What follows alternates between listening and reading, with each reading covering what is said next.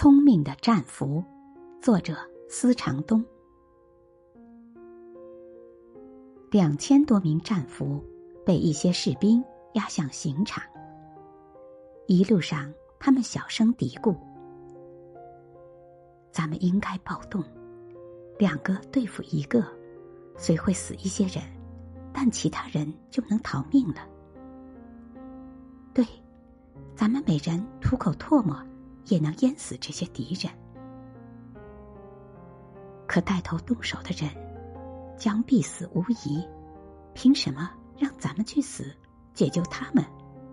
还是让别人带头，咱们再等等？对，再等等。最后刑场到了，机枪响了，两千多人全部遇难。